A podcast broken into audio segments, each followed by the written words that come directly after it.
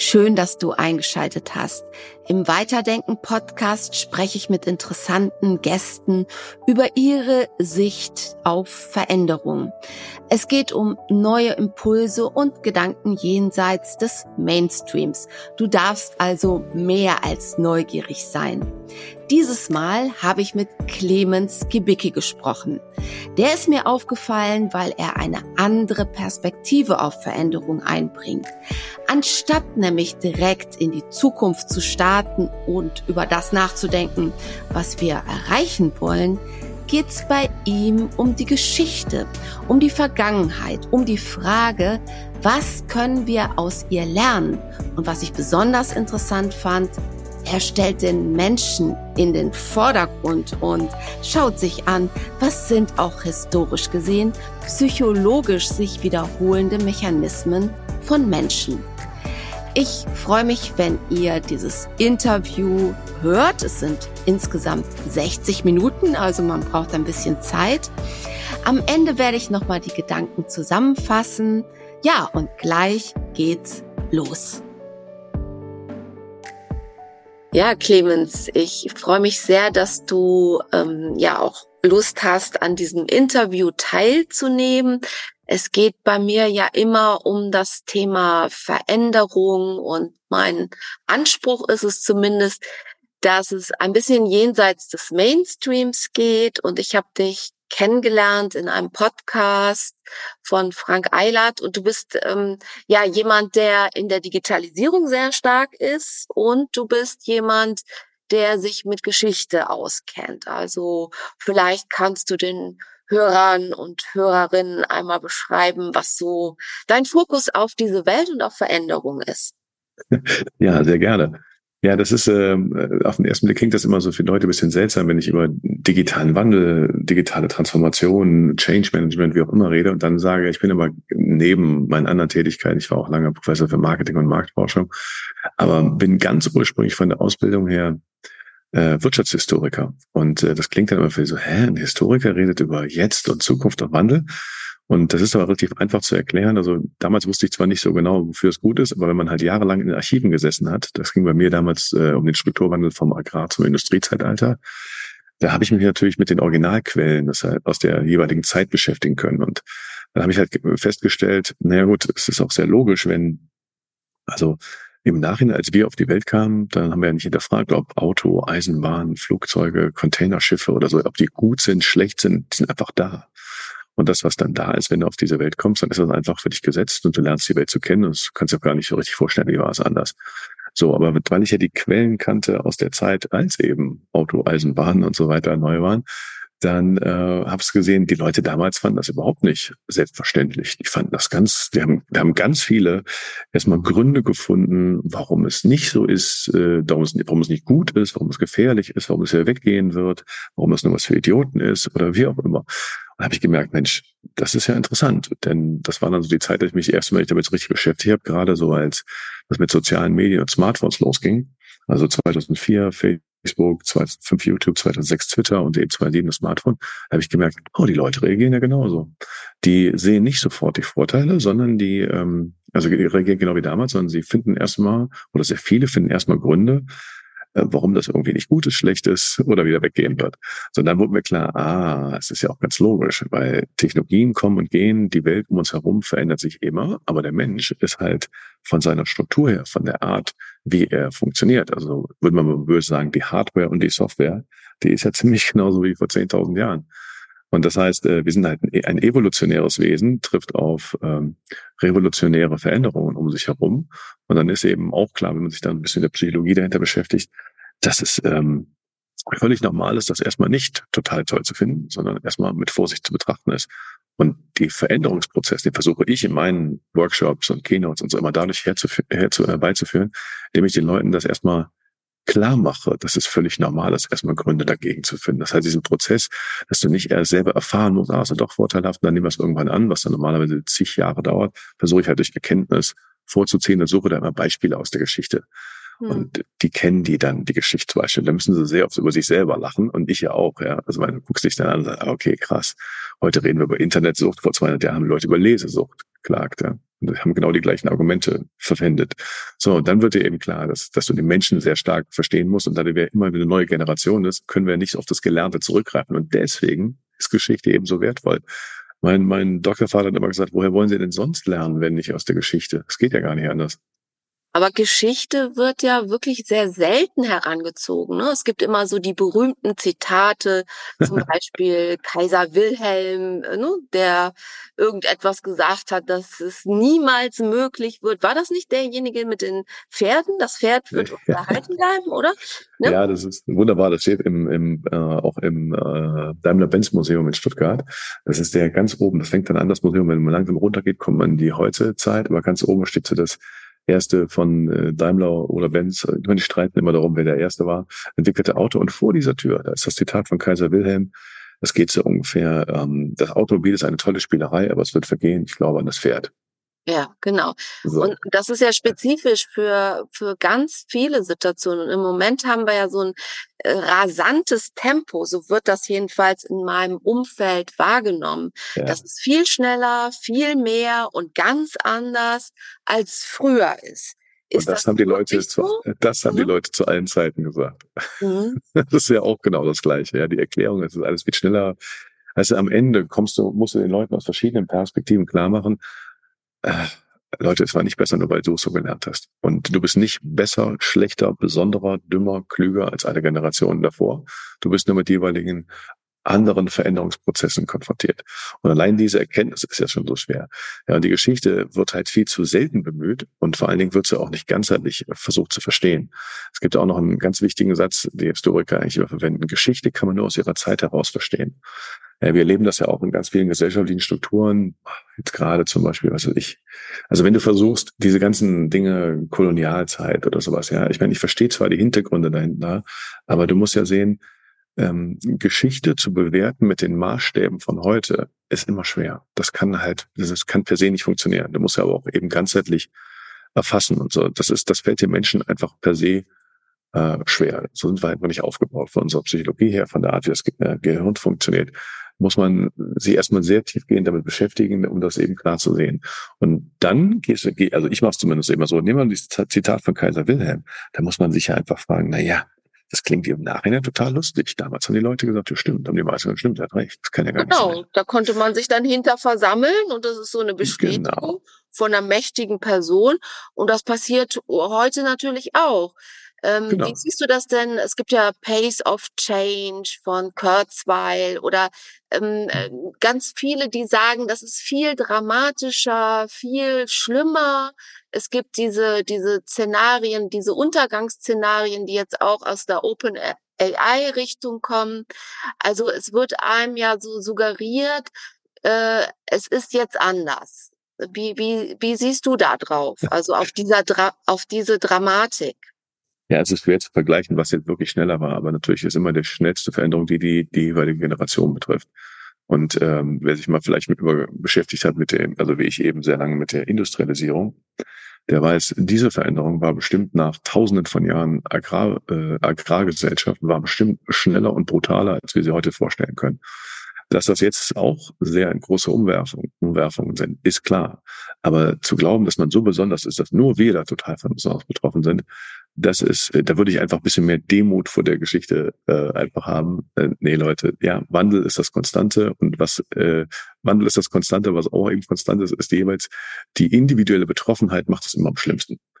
So, ja. und jetzt müssen wir auch natürlich sagen, äh, du, was immer funktioniert hast, äh, äh erfolgreich sind Untergangsszenarien. Ja, und das mhm. ist, und ich kann ja sagen, das ist in der Industrialisierung vor allen Dingen so gewesen, das fing an, weil wir die Maschinenstürmern dann haben wir im 20. Jahrhundert ganz viel über die Robotik, wird uns alle ersetzen, Maschinen ersetzen und, und, und, und, und, und, und. Und das Problem ist immer, also erstmal, dass Leute wollen das hören. Also unser, muss ja sehen, unser Wahrnehmungsapparat, der ist ja darauf getrimmt. Wir sind ja eigentlich noch also wie gesagt, wie vor 10.000 Jahren. Also wir sind eigentlich noch, ähm, ich will nicht sagen Steinzeit, aber in, in einer völlig anderen Welt. Äh, dafür ist unser Wahrnehmungsapparat gemacht worden. Das heißt, derjenige oder diejenigen haben überlebt, die sehr aufmerksam Gefahren äh, wahrgenommen haben. Und deswegen ist halt unsere Aufmerksamkeit immer da, wo irgendwie Gefahr wittert. Und deswegen die, die konsequente Fortsetzung davon kennen wir den Satz aus den klassischen Medien schon, ja, also Bad News are Good News, weil ich dann die Aufmerksamkeit bekomme. Und genauso, wenn ich Leute halt die ganze Zeit in Angst- und Alert-Zustand halte, ähm, dann kriege ich halt ihre Aufmerksamkeit und dann kann ich damit Werbung verkaufen und, und, und. Das heißt, das muss ja, muss man schon ganzheitlich verstehen. Und also halt Angst halt, im Grunde als, als Mittel auch eine Aufmerksamkeit. Ja, natürlich. Und das ist jetzt gar nicht ganz mhm. wertfrei. Also das mhm. einfach, so funktioniert Medien ehrlich gesagt eigentlich immer schon. Ja. ja, es hat ja nicht die Schlagzeile, Mensch, heute Morgen ist die Sonne geschienen, das ist total toll und lass uns alle glücklich sein. Damit verkaufst du relativ wenig Zeitung oder kriegst auch wenige TikTok-Views. Äh, so, das heißt, äh, das ist, das ist ja auch eine Konstante. Ja, das heißt also, da haben, das ist halt die Reaktion, um auf menschliche Aufmerksamkeit zu bekommen. Und äh, das lässt sich halt immer besser verkaufen, als zu sagen, es ist alles ganz toll, alles wird gut. Und ne, das, das haben wiederum vielleicht Religionen oft gesagt. ja, aber genauso haben Religionen auch mit Untergangsszenarien gearbeitet. Das jüngste Gericht und irgendwas, das wird kommen, müsst euch benehmen, das ist auch eine Konstante, finden wir auch immer wieder. Ja.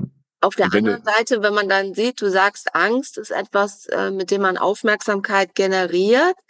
Ähm, es ist aber auch ja so, dass zum Beispiel aus der Politik ja eher Beruhigungsszenarien kommen, ja, und ähm, dass die Angst äh, äh, ja manchmal durch Medien, aber äh, durch die Politik würde ich sagen, wird, wird sie jedenfalls eher nicht gesteuert, sondern da wird gesagt, ja, es wird alles besser und so weiter.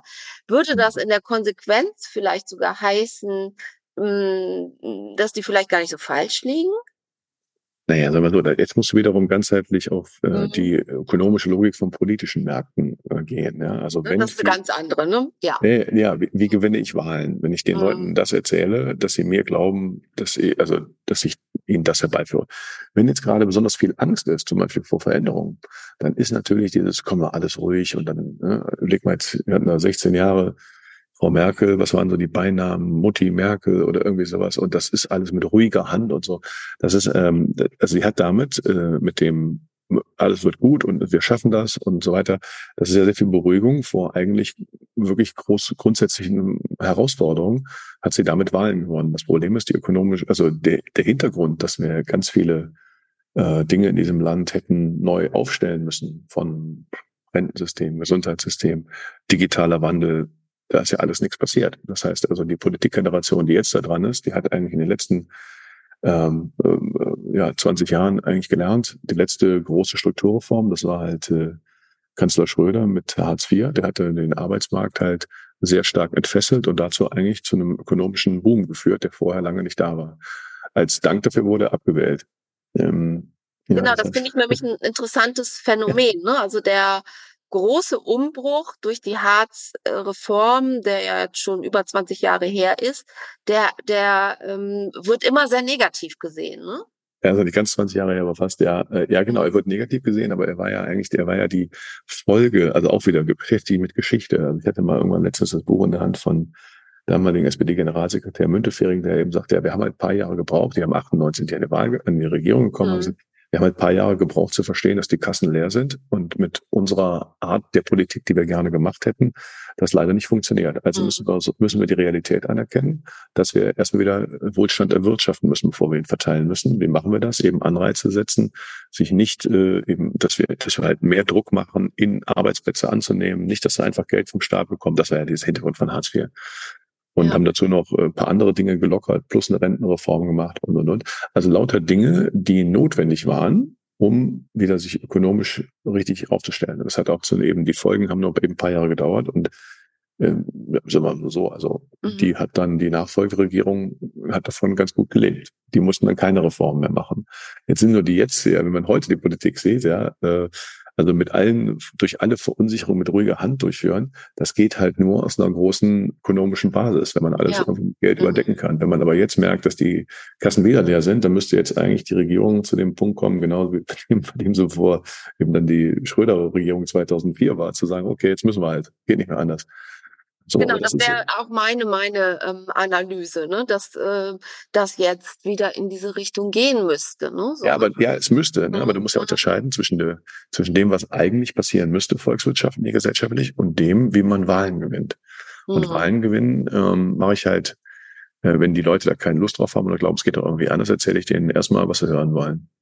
Ja. Dann, dann müssen sie irgendwann in Realität ankommen und dann erst gibt's die großen Umbrüche. Aber wenn, jetzt, wenn ich natürlich weiß, ja, wenn ich den Leuten erzähle, was ich alles tun würde und könnte und wie schön es doch wäre und und und, dann ähm, und ich damit weiß, dass die Leute das mir glauben, dann gewinne ich ja damit eher eine Wahl, als wenn ich denen sage, es wird hart, es wird übel, wir müssen jetzt ganz viel arbeiten wieder.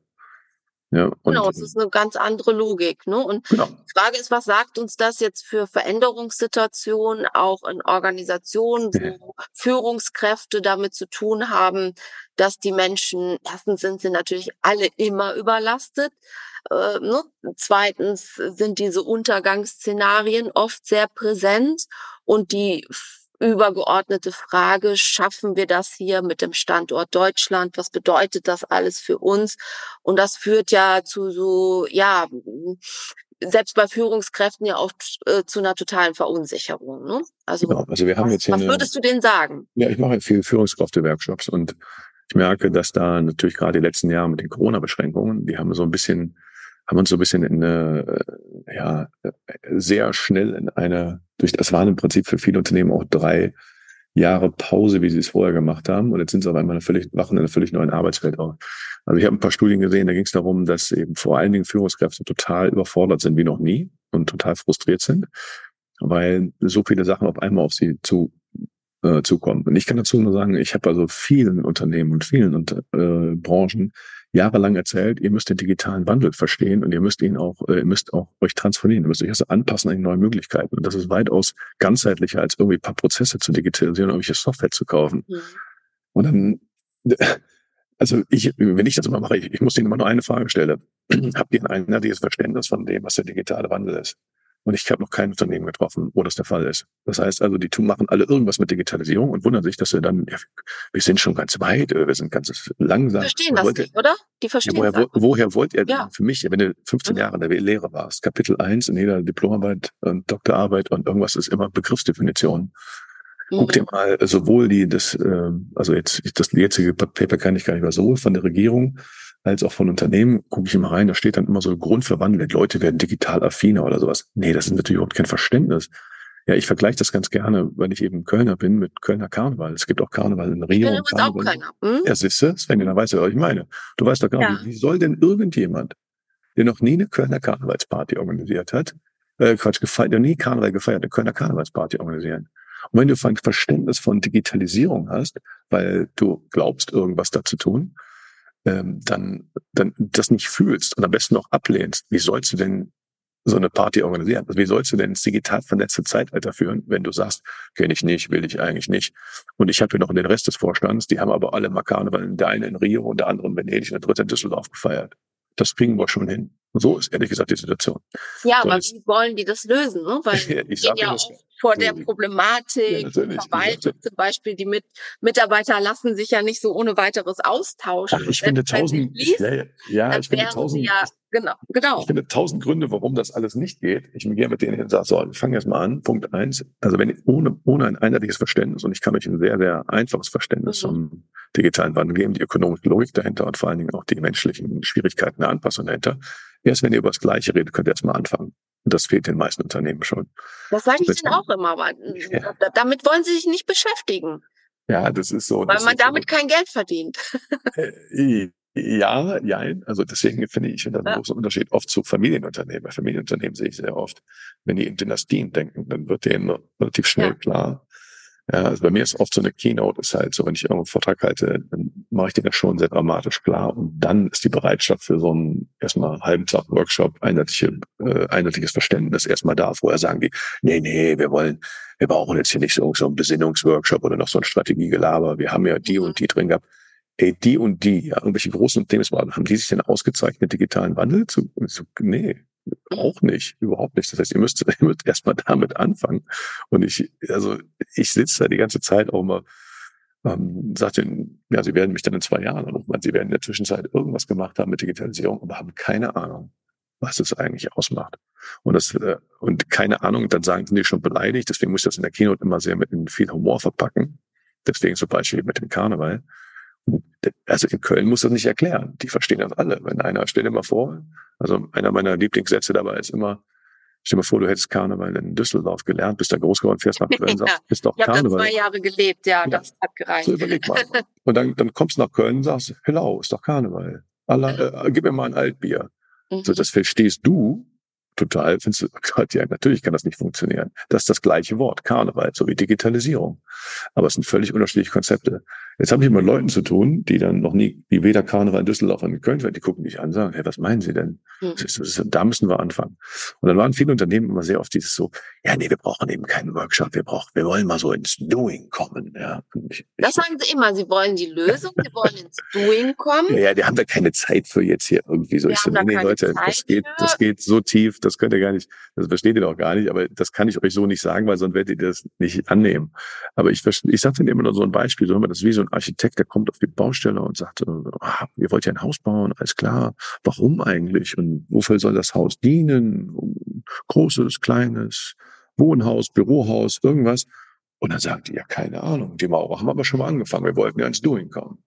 Mhm. So ähnliches. Dann verstehen jetzt. Also ich muss die erstmal abholen mit solchen Beispielen, weil die sonst, das, also ich muss die zum Lachen bringen, bevor die das erstmal so verstehen wollen.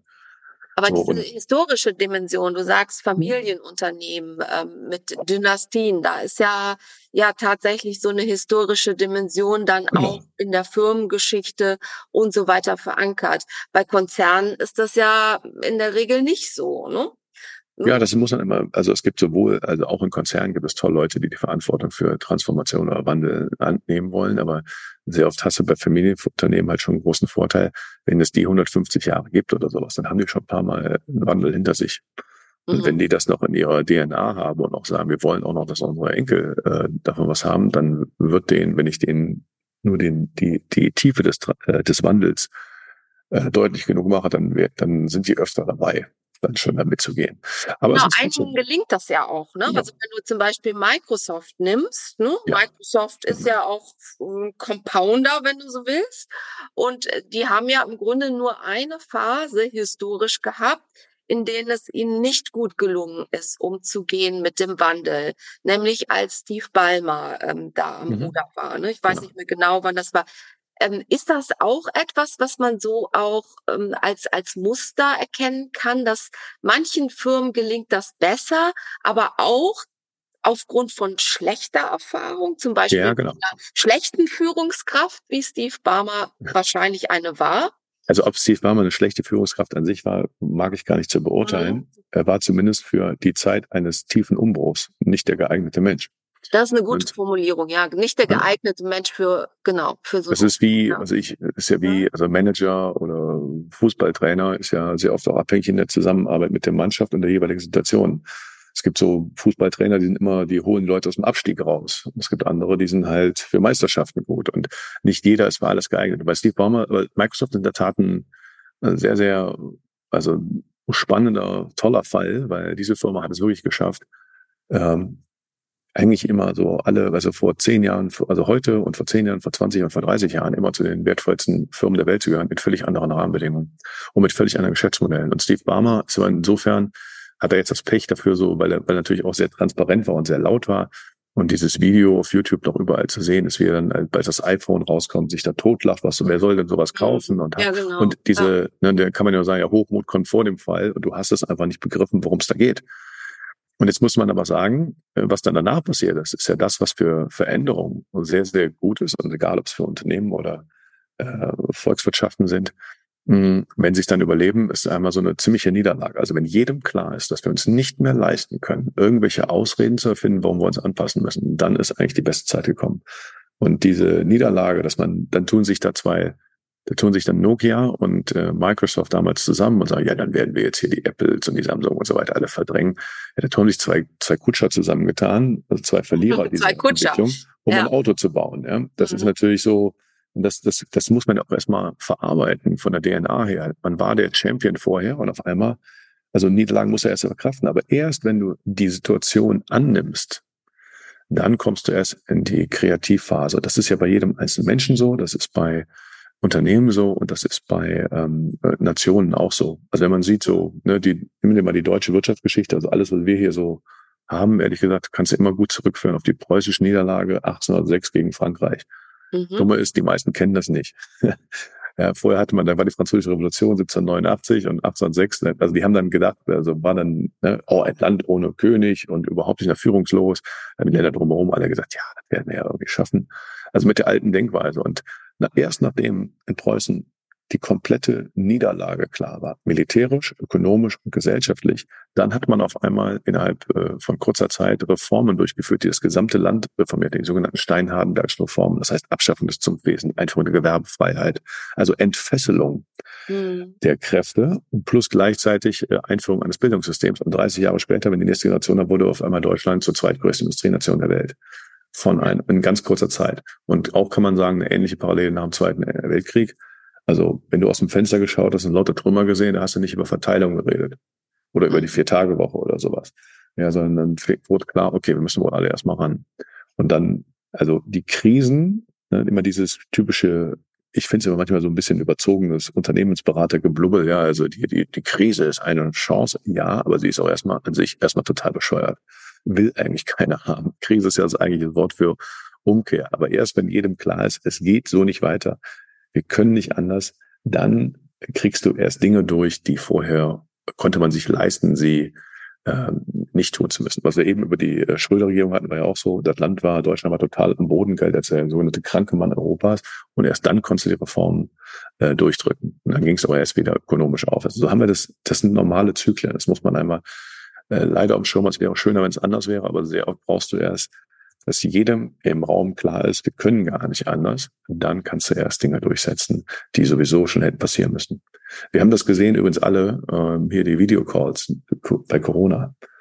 Ähm, Videocalls sind ziemlich vorteilhaft, weil ich einfach gegenüber dem Telefonat den anderen gegenüber sehe und habe deswegen auch eine andere Wahrnehmungsfähigkeit.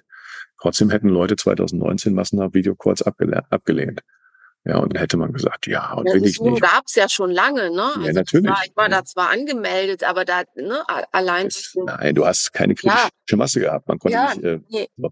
Und deswegen für Veränderung ist halt das, ist Corona bei allen schrecklichen Seiten hatte einen positiven Vorteil. Es waren noch immer Dinge möglich, weil keiner sich leisten konnte, es nicht zu tun, die du sonst vorher nicht durchgesetzt hättest. Ja, wie genau. Wie, wie würdest du denn aus dieser Perspektive auf so Themen wie zum Beispiel Agilität schauen? Also mhm. Ne, wie auch immer du das dann bewertest als Mode, als was ist das eigentlich? Nein, Agilität. Aus der historischen Perspektive. Ja, Agilität ist einfach nur ein, ein Bestandteil dessen, dass man eben erkannt hat, äh, oder man hat es nicht erkannt, man, man schmeißt dafür, also ganz viele solche, solche Schlagworte, solche Buzzwords hinterher. Agilität, Silos einreißen, New Work und so. Ja, genau. Ja, New aber warum denn? Mhm. Und das, das meine ich ja, mit denen fehlt das eindeutige Verständnis vor der Klammer. Also wenn du nicht weißt, warum, also das berühmte Warum, haben wir jetzt in den letzten, hat ja in den letzten zehn Jahren nochmal viel Renaissance erfahren durch Simon Sinek mit diesem, dieses, das, die, die Sinnhaftigkeit, das Warum muss lang wird. Kein Mensch macht Veränderung, wenn nämlich das Warum klar ist. Ja, ja. Und das, und das, ähm, und Agilität an sich, ja, wir müssen schneller werden. Ja, warum denn? Und ich bringe den, ich, ich arbeite immer sehr lange daran, fast nur dieses Warum, denen zu erklären. Und danach, das vor der Klammer, danach sind alle Transformationsprojekte jedem klar, warum das passieren muss. Und mhm. ich sagte ja, die meisten Unternehmen ist es nicht klar die machen das mal, ja, weil, weil ist ja irgendwie so eine Mode oder keine Ahnung was. Oder New Work, was ist denn das? Das ist doch nichts Neues eigentlich. Das haben wir dezentrales Arbeiten. Warum äh, erwarten die Leute das? Weil sie es gelernt haben, dass es geht. Ja. Mhm. Und warum, warum können sie sich das leisten? Weil wir halt jetzt gerade Demografie haben und Arbeitsmarkt, der, äh, der, der, ähm, der, ja, der Nachfrageseite oder wie man, dem, wie man es definiert, also nicht Unternehmensseite halt ganz viele Möglichkeiten gibt. Und deswegen fordern die das. Aber das ist das, was wir immer schon gemacht hätten, wenn es möglich gewesen wäre. Das ist so meine Konstante. Ich sage immer, du musst dir, musst dir gar keine Trends und Modewörter und den ganzen Krempel da. Du musst eigentlich nur verstehen, wie der Mensch eigentlich immer tickt, weil der Mensch ist ja die langsame Konstante. Und dann kannst du direkt fragen, was hätten wir denn immer schon gemacht, wenn es möglich gewesen wäre? Und New Work, ich will Wertschätzung, ich will individuell, das wollte ich immer schon haben. Ich bin aber gar nicht auf die Idee gekommen, als ich ins Berufsleben kam, weil das hat kein anderer Mann gedacht, da wäre ich nicht mit durchgekommen. Heute kann ich das. Also es ist in der Welt, es ist bewusst und in dem Moment ist es auch da und was wir für möglich halten, das werden wir dann auch wollen, wenn es möglich ist, richtig? Genau. Also möglich ist und, und erlebt und erfahren ist. Und erlebt und erfahren ist. Genau, ja. das ist halt, das ist bei den, da, da arbeite ich in den Workshops immer sehr lange dran. Ja, das, nimm wieder das Beispiel Karneval. Wenn du Kölnerin bist, weißt du das. Du kannst Karneval nicht fühlen, wenn du es nicht erlebt hast. Hier wird es ganz viele Leute gar nicht zuhören sagen, Karneval ist das denn Schwachsinn, kenne ich aus dem Fernsehen, schlechtes Bier, komische Kostüme und Musik, die ich nicht mehr hören kann. Okay. Ja. So, weil die es nicht erfahren haben. Ohne erfahren mit all unseren Sinnen wenn ich dir beschreiben würde, wie schmeckt ein Apfel, du hast noch nie einen Apfel gegessen, oder ich habe noch nie einen Apfel, wie soll man das denn erleben? Geht nicht. Es gibt einfach Erlebnisse, mhm. das, sind, das ist halt, das ist nur ein Menschen. Erst dann, wenn ich das wirklich fühle und erfahren habe, dann weiß ich, was geht, dann weiß ich aber auch, was nicht geht. aber da haben wir, glaube ich, genau, haben wir wirklich eine Herausforderung, die, die ich erlebe. Ne? So mein Thema ist ja mehr auch Psychologie der mhm. Veränderung. Mhm. Und ähm, ich sitze jetzt auch nicht täglich bei einem Vorstand auf dem Schoß und sage denen, dass sie bitte ein gemeinsames Begriffsverständnis brauchen und erleben und so weiter, was ich auch total wichtig halte. Aber die Menschen, mit denen ich arbeite, die sind oft schon sehr bewusst in diesen Themen und denen ist ganz vieles klar und sie würden auch gerne, aber oben ist diese Einsicht nicht da. Ähm, gibt es da irgendwas, mhm. was wir da aus der Geschichte erkennen? Was machen Menschen, die in einer Organisation arbeiten, wo sie äh, sehenden Auges verstehen und erleben, dass das so nicht funktionieren kann? Sollen die alle kündigen? Was sollen die machen? ja, man müsste sagen, könnte ich ja wieder Parallelen zur Politik sehen. Mhm. Äh, das sind ja auch ganz viele Menschen, die fragen sich immer, was ihr davor habt, das ist leider gut nicht machbar. Ja, dann kannst du eigentlich nur äh, darum kämpfen, dass du eine andere Führung bekommst oder musst gehen. Das ist leider schwierig, aber ich muss ja sagen, ich habe also ich bin oft äh, in allen Ebenen des Unternehmens unterwegs. Äh, und dann mhm. habe ich sehr oft, dass die im unteren Teil oft sagen, die oben verstehen das nicht und die da oben sagen, meine Mitarbeiter verstehen das aber nicht. Und das kenne ich auch. Das kenne ich auch. Das ist und insofern sage ich dann, systemische Perspektive. Gerade genau. wo ich bin, das sehe ich. Aber ich, ich sehe auch durchaus, was darüber hinausgeht. Also aus dieser sehr engen Sicht gibt es schon hm, einige, die das sehr, sehr gut verstehen und andere, die dann die Weichen stellen, die das eben nicht so sehen. Ne? Also genau, das, und das, genau. Und das mhm. muss man ja sagen, jetzt psychologisch muss ja eigentlich immer nur dran gehen, okay, warum ist das so? Weil das äh, Möglichkeit eins, weil sie es nicht können. Möglichkeit zwei, weil sie es nicht verstehen. Und drittens, weil sie nicht wollen. Und an diesen drei Punkten versuche ich dann immer zu arbeiten. Auch die Perspektive. Ich hatte mal einen sehr schönen Fall, das ist wirklich schon acht, zehn Jahre bestimmt her. Eine an sich sehr langsame Branche. Hm, habe ich dann so einen Keynote gehalten und dann sagte mir einer, boah, Mist. Hänsel, ich bin hier sehr schnell dieser Organisation hochgekommen. Jetzt bin ich schon fast ganz oben. Was Sie mir da erzählt haben, die Tiefe des Strukturwandels, wie, wie tiefgehend der ist von der ökonomischen Konsequenz her, von der menschlichen Konsequenz her und und und. Wäre ich jetzt 55, würde ich in den geordneten Sinkflug übergehen, weil ich weiß, das reicht noch, bis die Veränderung wirklich gefühlt ankommt, bis wir das merken in den Ergebnissen. Das, das wird noch dauern. Jetzt bin ich aber ganz schnell hier hochgekommen und ich habe jetzt auch noch hier äh, 25 Jahre vor mir oder 20. Das heißt, mich wird das ja betreffen. Ich muss jetzt voll aktiv in die Rolle gehen, äh, das zu gestalten, damit ich das, damit wir da durchkommen unter meiner Führung. Und das ist so das Beste, das nenne ich halt so die besten Change Clients, die du haben kannst. Ne? Also das sind dann die, die A, verstanden haben, dass unausweichlich ist und die auch noch sagen, okay, ich habe gar keine andere Wahl. Entweder, weil ich da neugierig bin, ne? also du arbeitest ja entweder mit Veränderungen, also entweder weil die Leute total begeistert sind oder neugierig oder gierig, also wollen sich Geld verdienen, Positionen oder sie haben Angst. In der Mitte bewegt sich kaum was. Man muss ja, zwischen, muss ja zwischen diesen Polen irgendwo immer damit arbeiten und am besten mit beiden abwechselnd oder wie auch immer. Mir ist so. neulich jemand begegnet mit 63, der gesagt hat, jetzt nutzt er die letzten beiden Jahre, um die Weichen zu stellen. Super. Und er weiß, wenn die einmal gestellt sind, gehen bestimmte Dinge nicht mehr zurück. Hm. Die kann man einfach nicht rückabwickeln. So wie du auch sagst, hm. jemand, der New Work oder ne, Arbeiten in anderen Ländern oder was auch immer erfahren hat, das einfach nicht mehr so freiwillig abgeben wird. Ne? Also mm, das ist ja manchmal auch eine Chance, wenn man in so einer recht späten Lebensphase ist und nicht mehr wirklich was zu verlieren hat. Ne? Ja, aber da muss man sagen, das ist ja wirklich extrem verantwortungsvoller Umgang von demjenigen, weil aber die Logik dahinter ist ja, die sagt ja, du, ich ähm, kann mich jetzt hier unbeliebt machen, wie ich möchte. Ähm, denn ähm, ja, das betrifft mich ja nicht. Ich habe da keine Zukunft mehr in der Organisation. Ich kann also jetzt das machen, was man hätte tun müssen. Ja, das genau. ist ja genau. übrigens in der mhm. Politik genauso. Die werden ja immer lustigerweise altersweise. Ne? Immer wenn sie aus den Ämtern raus sind, erzählen sie das. Ja, hätte man, also immer, sie wussten das offensichtlich. Warum sie nicht gemacht? Ja, Na, einige sagen, glaube ich schon, dass, dass sie es anders gemacht hätten, wenn. Also habe ich schon mal gehört, sowas in der Richtung.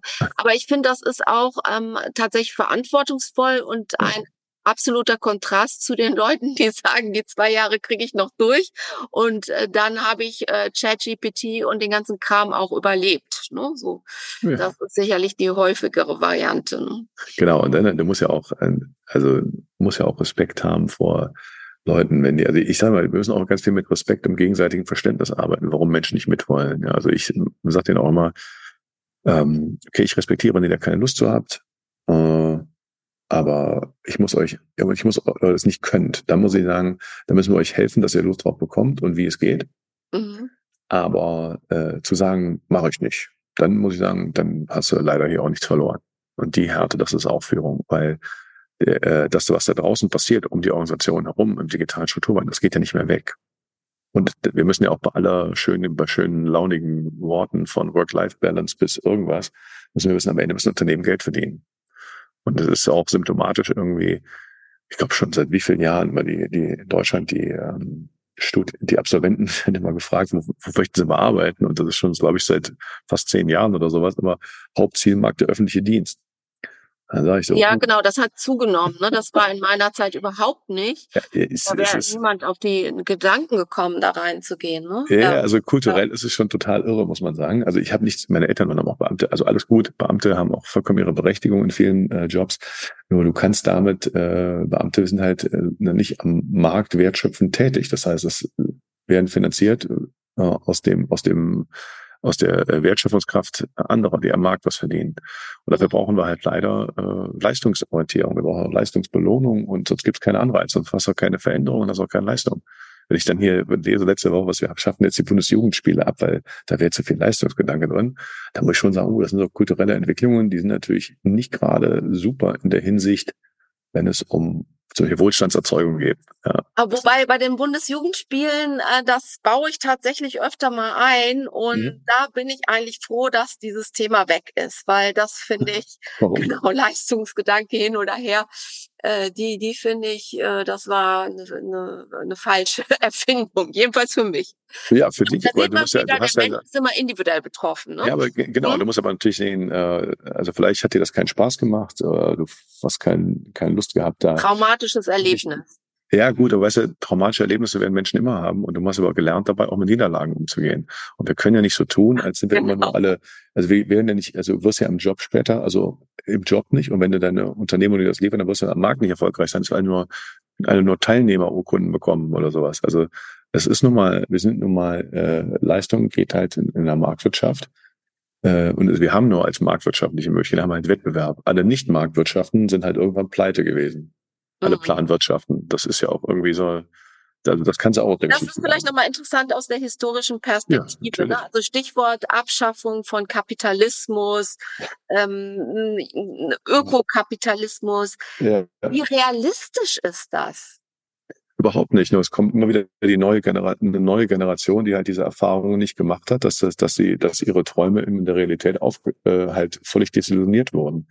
Wir haben jetzt, ich weiß nicht, je nachdem Erzählweise, haben wir so zwischen 100 und 150 Versuchen von ziemlichen planwirtschaftlichen, sozialistischen Ansätzen und alle sind komplett im, sind gescheitert in A, Unfreiheit und B, ökonomischen Desaster. Mhm. So, alle. Es gibt keine, und, das Einzige, was den Leuten, die, die, die sagen, es wäre aber doch so schön, wenn alle mitmachen, dann wäre das so total super. Ja, ich kann ja nicht eine Traumvorstellung mit einer Vorstellung vergleichen, die völlig unrealistisch ist. Werden da nicht alle mitmachen.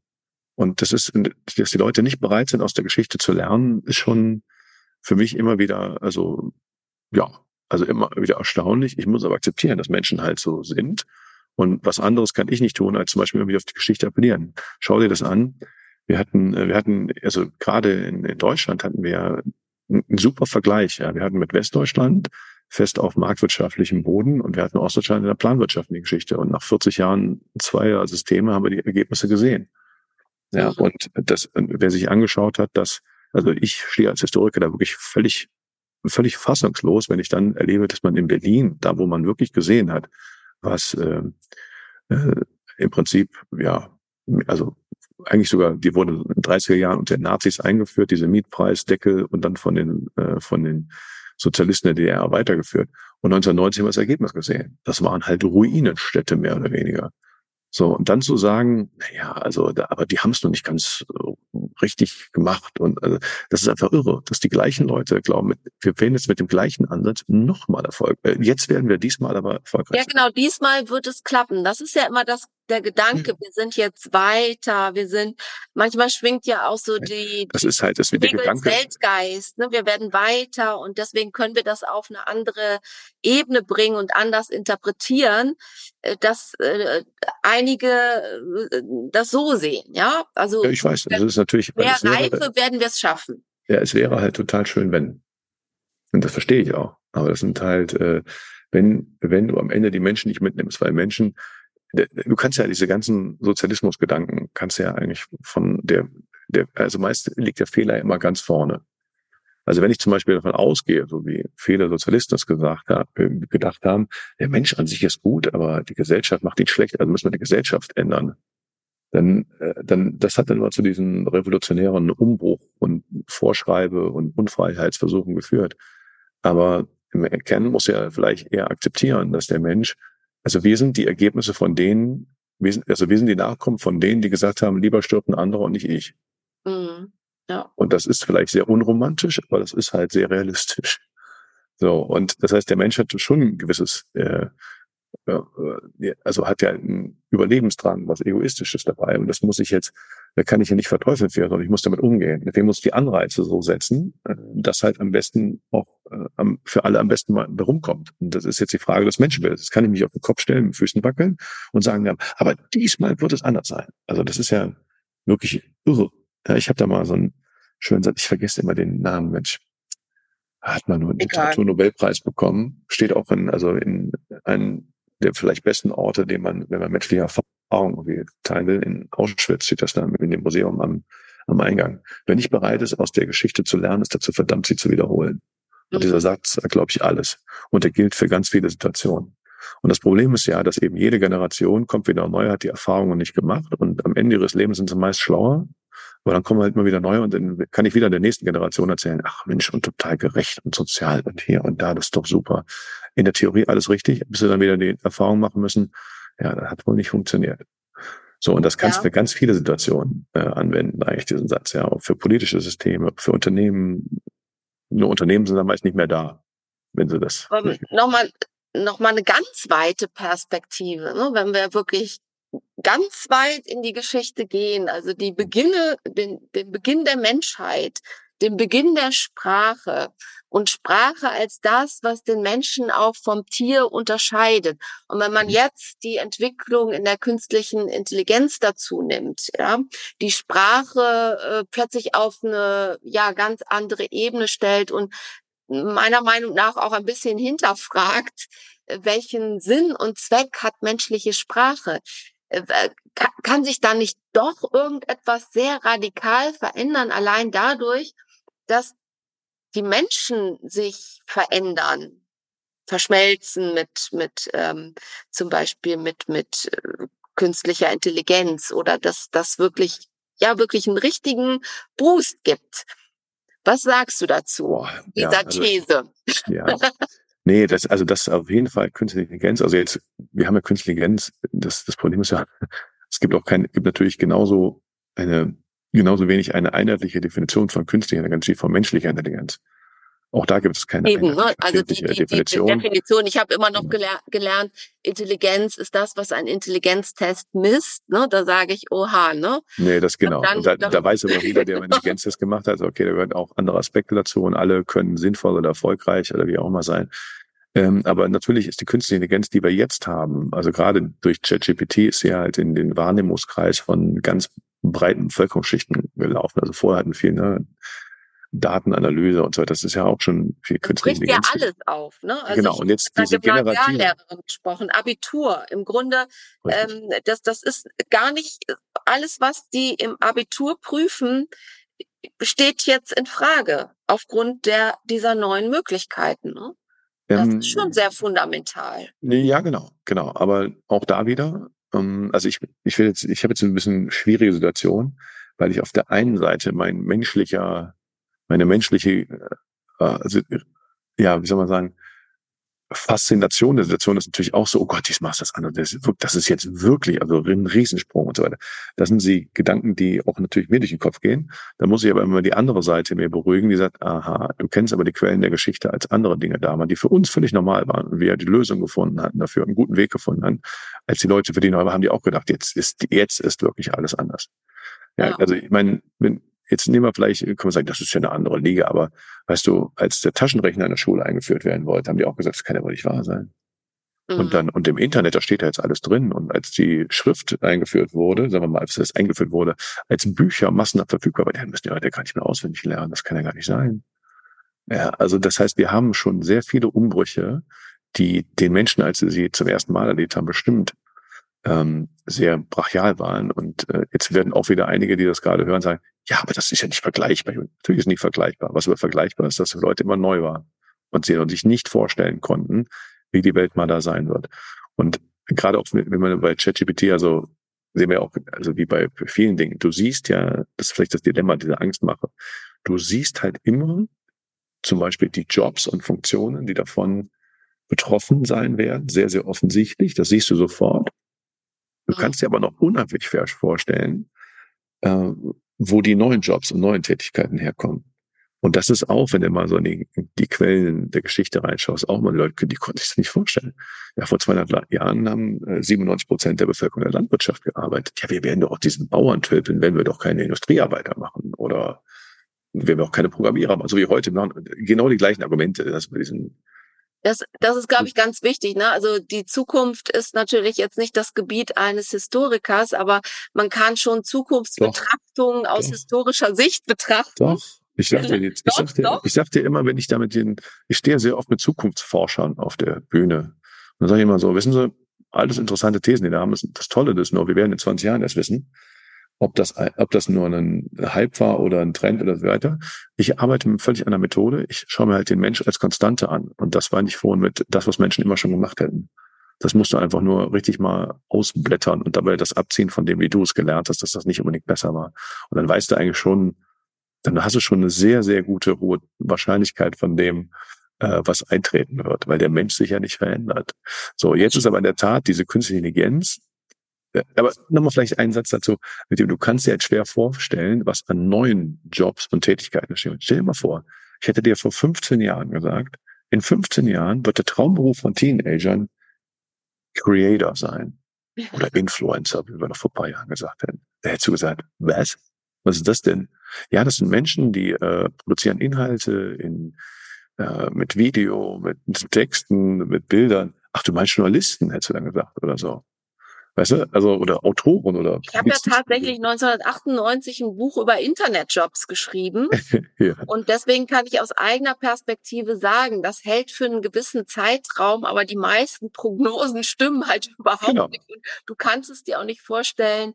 Nein. Und ich glaube, da unterscheidet mich nicht jetzt viel von Zukunftsforschern, weil ich habe auch ganz viele falsche Prognosen. Ja, natürlich. ne? Also, dass alle jetzt selbstständig sind. Ne? Das war sowas nach den Harz-Reformen, war das so im Trend ne? dass irgendwie ja. nur noch Freelancer durch die Gegend ähm, ziehen. Und das stimmt ja überhaupt nicht. Ne? Beziehungsweise wäre vielleicht ganz gut, oder wäre vielleicht auch für viele Menschen schön, aber man muss akzeptieren, dass ganz viele Menschen auch gar keinen Drang dazu haben, sich eine andere Perspektive haben, ne? Klar. Ja. Also das kann man historisch doch wahrscheinlich so sagen. Ne? Also dass die die Prognosen sind natürlich dann immer sehr wirksam. Ne? Also auch was von dem geschätzten Herrn Hawks dann kommt, das wird dann schön verbreitet. Aber wenn man dann fünf oder sogar zehn Jahre nochmal drauf schaut, dann ist davon, hat wenig, wenig Bestand. Ne? Ach, wenig gerade, also ja. gerade der, der ältere Herr Ork, der hat ja auch ein paar lustige Aussagen getroffen übers Internet und über Facebook und keine Ahnung, das, also da habe ich damals schon gesagt, oh Junge, das ist ganz schön mutig, weil das werden wir noch ganz schnell erleben. Aber also ich meine auch, dass eine bessere Gesellschaft nach Corona vorausgesagt hat. Und was ist passiert? Meiner Meinung nach, also ich lebe teilweise in Spanien, haben die Spanier entdeckt, dass es ganz schön ist, wandern in Bergen zu gehen, weil man dort Freiheit hat. Ne? Aber dass die Welt dadurch jetzt äh, besser geworden ist, ist es, äh, kann ich überhaupt nicht feststellen. Aber diese Berichte werden dann auch gar nicht mehr hervorgeholt. Nee, aber das ist jetzt ja auch, also nur Überlegungen über die Zukunft auszustellen, die sind ja auch, das, das macht ja auch manchmal Spaß. Aber man sollte natürlich dann schon sehen, auf welcher Basis stützt du das und dann, also wenn du, wenn du wirklich ernsthafte Prognosen machen willst, auf denen Unternehmen vielleicht planen oder sowas, dann ähm, sollte man schon überlegen, na, worauf stützt du denn das? Auf einem schönen Gefühl oder auf Angst oder wie auch immer. Und dann muss ja auch noch wieder in die Geschichte gucken. Das ist auch normal. Ja, das genau. ist, also ist, und man muss sich auch selber auch nicht, also ich sag mal, das Wichtigste ist auch, sich selbst nicht so wichtig zu nehmen. Ja, weil wir, jeder von uns hat seine eigene Wahrnehmung und äh, der, der Dinge. Und hast du gesagt, ist die Welt besser geworden? Ich würde auch wahrscheinlich ein finden, es ist viel besser geworden. Ähm, aber das ist ja sehr individuell, worauf man eben schaut, was einem wichtig ist und so weiter. Und am Ende muss er ja sagen, hm, ja, versucht sich mal auf die Dinge zu konzentrieren, die messbar sind und die total äh, nachvollziehbar sind, warum sie funktionieren, weil sie eigentlich immer schon funktionieren oder weil sie auch nicht funktioniert haben. Und äh, darauf, darauf kannst du eigentlich nur bauen. Der Rest ist ja doch schon sehr viel Wahrnehmung auch. Klar, und ähm, wenn man jetzt nochmal so, vielleicht so als letztes einen Blick in die Unternehmen wirft, wie kommen die dazu, sich diesen Strukturwandel oder wie immer man das auch nennen möchte, anzupassen? Anzupassen finde ich manchmal auch so ein kritisches Wort oder ne, sich, sich zu ähm, adaptieren. Ja, dann arbeiten sie ja oft mit so seltsamen Mitteln, die Zukunft zu modellieren, mit, mit Lego oder was auch immer. Äh, was, was, was würdest du den Leuten sagen, ne? die versuchen, sich ihre Zukunft dann zu bauen und dann da Strategien und Pläne draus zu entwerfen? Nee, das musst du schon machen. Also die Wege, das ist ja dann eben auch wieder das, äh, dieses, dieses üble Thema Wettbewerb, ne? Ja, aber du kannst ja trotzdem, natürlich, du brauchst Pläne, ne? Das, ja. das, ähm, aber äh, ich finde auch, dass es wichtig ist, sich bewusst zu sein, dass man es eben nicht weiß. Ne? Darauf will ich so ein bisschen hinaus. Ne? Genau, dass, genau. Dass das man nicht, nicht weiß, man kann da was Schönes bauen, aber viele erwarten, dass es dann so eintrifft. Ja, also sie wollen so eine Art von äh, statischer Zukunft und sehen halt nicht, dass das, was sie sehen, eben nur das ist, was sie sehen können. Genau, und deswegen muss man natürlich da mit Thesen arbeiten. Ne? Da muss ja. man ja. schon sagen und, und, und vor allen Dingen, äh, das ist, fällt uns als Menschen auch nicht, äh, nicht leicht. Also da muss ja halt schon äh, richtig gute Führungskräfte müssen halt ähm, Thesen aufstellen und dann eben versuchen, was davon, welche Thesen treffen ein. Also im wahrsten Sinne des Wortes Wissenschaft. Also Wissen schaffen. Und das kann ich nur, indem ich Thesen aufstelle und dann schaue, ob es funktioniert. Und dann möglichst agil, deswegen auch das Agil ist schon ein wichtiger Punkt, ähm, gegensteuern. Und das hat auch mit, bei vielen Menschen auch was mit Demo zu tun, auch so einzugestehen, oh, da habe ich völlig daneben gelegen. Genau. Ja, und ich sag denen, also ich, Fähigkeit. Ja, ja, genau. Sagen, das, ich habe daneben gelegen, ja. Genau, ich glaube auch, dass das eben, das, was ich glaube, es ist definitiv so, dass ähm, die Messbarkeit und Transparenz der digitalen Welt, diese ganzen, diese vielen Daten, die helfen uns viel, viel schneller und viel transparenter zu verstehen, was funktioniert und was nicht. Mhm. Und ich habe das selber erlebt mit vielen, äh, also ich vergleiche, aber ich habe mein, mein letztes Buch halt hieß äh, Management, also das DJ-Prinzip des Managements. Weil ich halt sage, du agierst eigentlich im Prinzip wie ein DJ. Ein DJ, der schaut auf die, seine, seine Tanzfläche und schaut, was hat er da für Leute und stellt Thesen auf, spielt Musik, guckt, ob es funktioniert, gehen Leute von der Tanzfläche oder gehen sie auf die Tanzfläche. Und wie kann er halt die Party steuern? Das macht er halt in, in durch Echtzeit-Feedback. Ja, oder wenn ich, was ich auf einer Hochzeit bin, dann mache ich auch während des Essens andere Musik, als während der Tanz irgendwas, irgendwann mache ich den Rausschmeißer. So, das heißt also, jetzt habe ich diese Daten, ist im Prinzip die gigantische, riesigste Tanzfläche in der Welt. Das heißt aber eben auch, Dinge wie früher so waren, ich mache das seit 30 Jahren, mein Bauchgefühl sagt mir, ja, dann hat man irgendwas gemacht, hat dann irgendwie für die ganze Anschreiwerbung im Fernsehen irgendwas Geld ausgegeben und irgendwie hat es funktioniert, aber warum, oder vielleicht hat es auch nicht funktioniert, aber es fiel ja nie auf mich zurück. Und jetzt haben wir diese Transparenz, die hilft uns, wettbewerbsfähiger zu sein, weil wenn ich jetzt ganz schnell sehe, keiner liked was, keiner kommentiert, keiner sucht danach, keiner geht auf die Website, keiner macht da Downloads, dann muss ich halt feststellen, offensichtlich interessiert das auch keinen, egal wie toll ich das fand. Oder die Zeit war nicht reif, wie auch immer. Dann kann ich aber gegensteuern. Und wenn ich aber dann sage, nee, ich bin davon, das ist immer so. Und äh, ja, da hat man also früher hat man halt viel, viel später erst gesehen, ob was funktioniert oder nicht. Und das hat dann eben auch ganz viele Fehlentscheidungen kaschiert. Und heute brauche ich als, als Führungskraft eben auch den Willen und die Bereitschaft, diese, dieses Feedback der anderen Seite, also Daten ins Unternehmen zu holen, um schneller bessere Entscheidungen treffen zu können. Das muss ich, ist auch einer der wichtigen Punkte, die ich erstmal begreifen muss. Und das äh, ist ja auch anders, das ist genauso anders für äh, viele Menschen, die in den letzten 25 Jahren äh, führen in Hierarchie und Präsenz gelernt haben und auf einmal über dezentrale Arbeitswelten mit New Work und Vertrauens- und Wertschätzungsthemen und so weiter sich beschäftigen müssen, die sie anders gelernt haben. Dass die jetzt erstmal das damit überfordert sind, ist irgendwie klar. Aber sie müssen dann schon wirklich schnell da durch.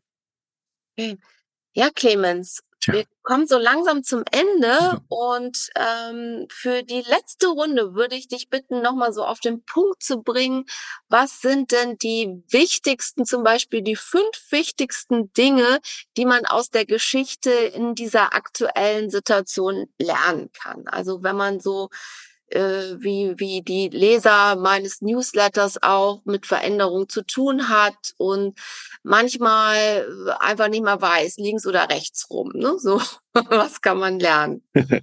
ja, Punkt eins, schau dir eigentlich an, was hat in, also man sagt so schön, Geschichte wiederholt sich nicht, aber sie reimt sich. Also es gibt immer ähnliche Konstellationen, nur eben die, die, die das jeweils erleben, diese ähnlichen Konstellationen, äh, haben, wenn sie die Geschichte nicht kennen, haben halt keine Vergleichsmöglichkeit. Deswegen schau dir die Geschichte an, was war, wo gab es ähnliche Konstellationen, wo waren ähnliche Voraussetzungen und versuche zu nachzuvollziehen, wie die Leute damals entschieden haben und versuche daraus zu lernen. Das ist eigentlich so das Wichtigste. Mhm. Ähm, dann akzeptiere auch, ähm, dass, ähm, dass du heute diese Transparenz dazu führt, dass du eigentlich schneller bessere Entscheidungen treffen kannst in den Augen der anderen Marktseite, aber eben auch äh, akzeptieren musst, dass du vielleicht eine Fehlwahrnehmung hast und vielleicht deine alten Erfahrungen. Sprich die große Transparenz. Wir kriegen heute so viel mehr mit, als was wir früher nicht mitbekommen haben, dass wir glauben, es geht ja jetzt viel zu schnell und sind alle überfordert. Deswegen versuche klar zu denken. Wir haben einen Informationsüberfluss. Versuche aber klar zu denken, was hat Menschen eigentlich immer schon interessiert? Was hätten sie immer schon gemacht? Dann legst du eigentlich richtiger als bei allem, was uns da ablenkt. Und vielleicht noch einen letzten Punkt bei der Veränderung, um klar zu sehen, brauche ich auch eine Auszeit. Also wir als Menschen sind halt mit diesem Informationsüberfluss, der uns, der dauernd unseren Agilitäts, hier, nee, wie heißt es, äh, uns in Attention, also Attention äh, haltenden Spannung, also hier, da, das ist schlimm und das ist böse und so weiter. Diese Aufmerksamkeitsgeschichte, dass man da auch mal den Ausknopf von, äh, finden muss. Also was du gerade beschrieben hast, in den Bergen wandern gehen, ist manchmal hilfreich, um die Situation klarer zu sehen, weil unser Wahrnehmungsapparat da nicht so gestresst ist. Und dann genau, also öfter mal ein bisschen, ja, langsamer und mein letztes Buch hieß ja auch Business Slowdown und das war genau. auch so der Gedanke, bevor Absolut. man jetzt überlegt, was mache ich, erstmal gucken, wo stehen wir eigentlich gerade und da finde ich nochmal sehr interessant, die Perspektive der Geschichte dazu zu nehmen, genau. weil die viel zu selten gesehen wird, ja. Ganz genau und wenn du gerade sagtest mit dem Slowdown, ne, also es ist natürlich schon so, dass oft also wenn, wenn du schon totalen Zeitdruck hast, dann heißt das leider sehr oft, dass du in der Vergangenheit vielleicht die Zeit nicht genommen hast. Wir sind gerade in einem sehr tiefen Strukturwandel. Der Übergang vom Industriezeitalter mit seinen Wertschöpfungsketten, mit seinen Hierarchien, mit äh, Massenmedien und so weiter zur vernetzten äh, Ökonomie. Also ein völlig anderes Businessmodell, ein völlig anderes Gesellschafts- und Arbeitsmodell auch dahinter. Ja, immer, was wir heute unter New Work und so weiter betrachten, das ist natürlich eine also die Industrialisierung hat die Menschen in den Ablauf der Maschinen getrieben und dazu gezwungen, sich ihre ganze, ganze Gesellschaft daran anzupassen. Das heißt Städtewachstum, Schichtarbeit und, und, und. Jetzt haben wir also eine völlig gegenläufige Bewegung, aber da wird einem klar, da sind ziemlich viele dabei Dinge, die Menschen sowieso lieber schon gemacht hätten. Ähm, und deswegen tun sie das einfach, weil sie es jetzt können. Mhm. Und dieses Slowdown heißt aber, das auch mal in der Gänze zu begreifen, das finde ich schon äh, sehr, sehr wichtig. Und ich bin ein Riesenfreund von allen auch äh, den digitalen Informationsmöglichkeiten. Das ist super gut, aber du musst am Ende auch den Ausknopf finden. die berühmte Medienkompetenz, so wie wir es da nennen, weil einfach sonst kannst du nicht klar sehen. Also es ist einfach sonst zu viel. Du bist in dauernder, äh, dauernder Aufmerksamkeit gebunden. Kommst du auch nicht auf Ideen und so weiter. Also, genau. Also öfter mal ähm, ruhiger treten, vielleicht in die Berge gehen, vielleicht ja. eine Bootsfahrt oder was auch immer. Guck mal, du musst ja sagen, was haben, was haben die Smartphones von uns gemacht? Im Vergleich zu ähm, meiner Kindheit. Es gibt keine Langeweile mehr. Hm. Und Langeweile ist so schön, ne? Nein, Langeweile ist nicht nur schön, sie ist wichtig. Ja, vielen Dank, dass du diesem langen Gespräch zugehört hast. Ich will nochmal meine eigenen Gedanken dazugeben und zusammenfassen, was aus meiner Sicht relevant ist. Da ist vor allen Dingen der letzte Blick, also der auf den Slowdown, auf den Zustand, wo wir weder in der Zukunft noch in der Vergangenheit sind, wo wir uns treiben lassen und wo genau das eben auch zusammenfällt, Vergangenheit und Zukunft. Daraus entstehen die neuen Ideen, daraus aus dieser Muße entsteht das, was wir als Kreativität so dringend brauchen. Weiterhin wichtig finde ich, dahin zu schauen, wo die Geschichte uns zeigt, wie der Mensch auf Dinge reagiert hat. Zum Beispiel auf sozialistische Ideen. Und dass die Wahrscheinlichkeit unglaublich groß ist, dass die nächste sozialistische Idee zu einem ähnlichen Verhalten führt. Denn immer wieder sind es die gleichen Mechanismen, die uns lenken und dazu führen, dass wir so oder so auf Veränderungen reagieren. Typischerweise halten wir nicht für möglich, dass etwas so kommt, wie einige sehen. Und typischerweise überschätzen wir Entwicklung. Wir liegen fast immer falsch mit unseren Zukunftsprognosen.